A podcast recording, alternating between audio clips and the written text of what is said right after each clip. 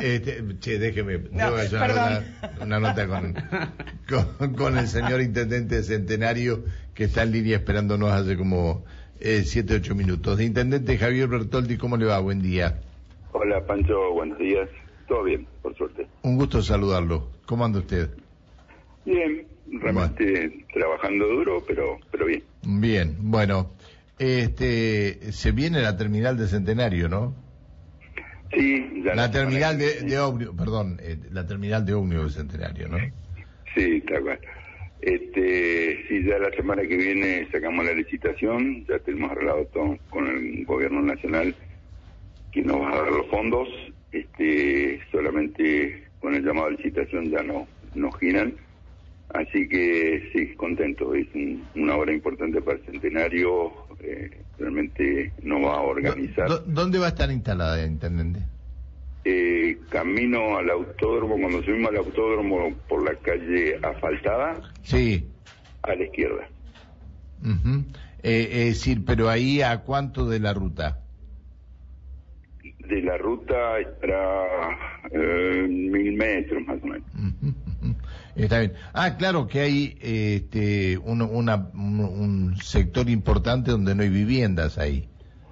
Exactamente. Y tiene la conexión con la nueva ruta 67, la ruta de petróleo.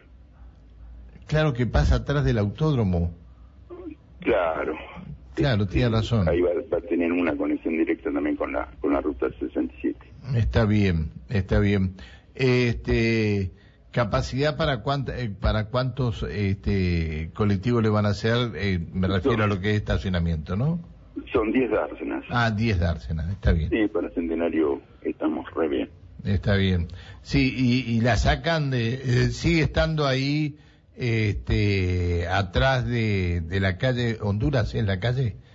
Eh, no, a ver, ¿dónde estaba la terminal antes? Ahí, en, en Sí, sí hoy, hoy en día este, está acá en el pueblo, en la calle Chile, ah, este, que dejan los colectivos, sí, sí. pero no tenemos un lugar este, para que estén los colectivos, suba la gente, digamos, es en las paradas este, de las calles nada más.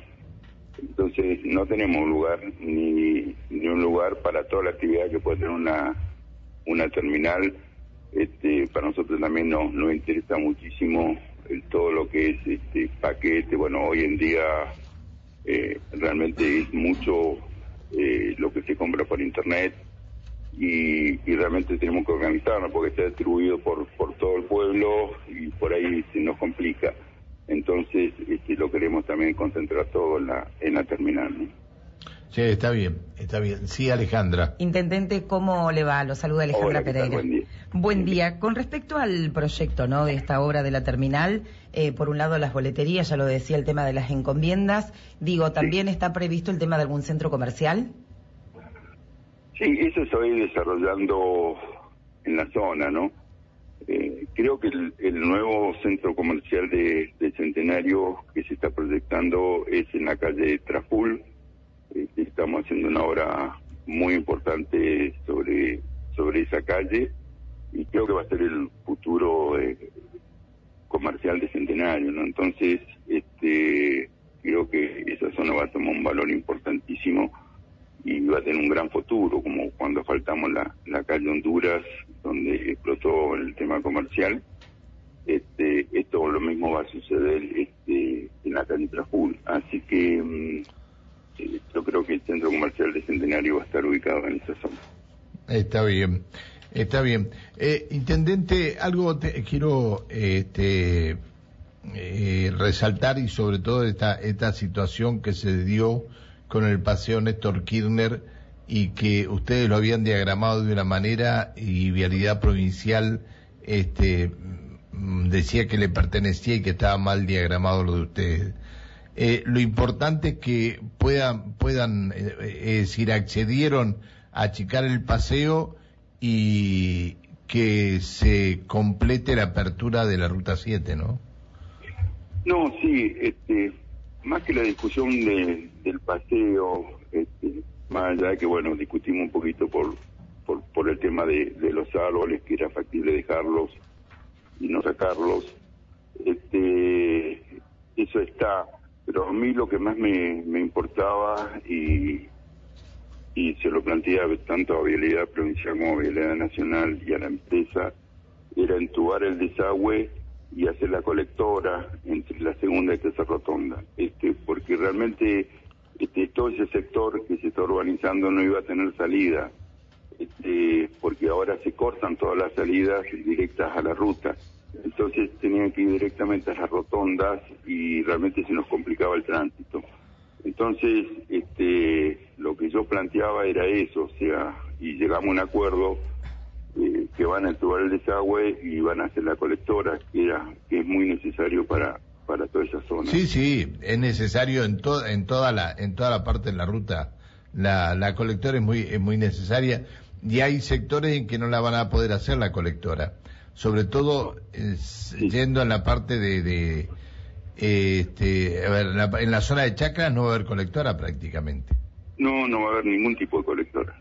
Eh, y no sé si le van a hacer dársenas para que pueda salir la gente a, a, este, a circular sobre la autovía y el problema más grave que se va a presentar es que algunos van a intentar este, cruzar la autovía y, y no van a ir hasta la rotonda para poder volver, ¿no? Este, esto va a ser, también es complicado, no lo han tenido en cuenta, como no tuvieron en cuenta quienes construyeron la ruta 22 este, en Arroyito, en hacer las dársenas para poder entrar eh, a la estación de servicio y nada, no han tenido en cuenta para la salida de las calles que hay entre la segunda rotonda y yo creo que, no sé si, me imagino que en el acceso a Vista Alegre tendrán que hacer alguna rotonda, pero este, la gente que, que, que sale de, de, de, las chacras tendrían que tener algún tipo de ramba para subir a la ruta, ¿no?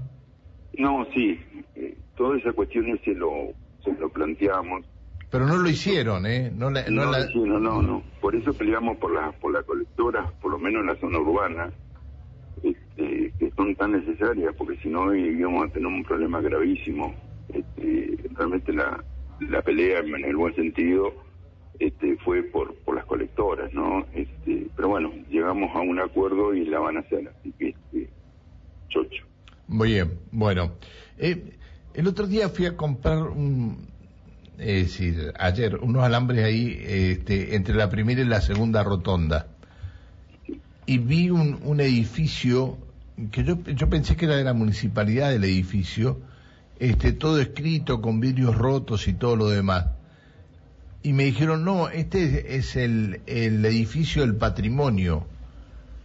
Digo, ¿y qué, por qué está todo, todo roto y escrito y así? Y porque lo han saqueado. ¿Cómo lo han saqueado, digo? ¿Qué, qué ha pasado con eso? No, no lo han saqueado. Eh, tenemos problemas estructurales ahí en ese edificio.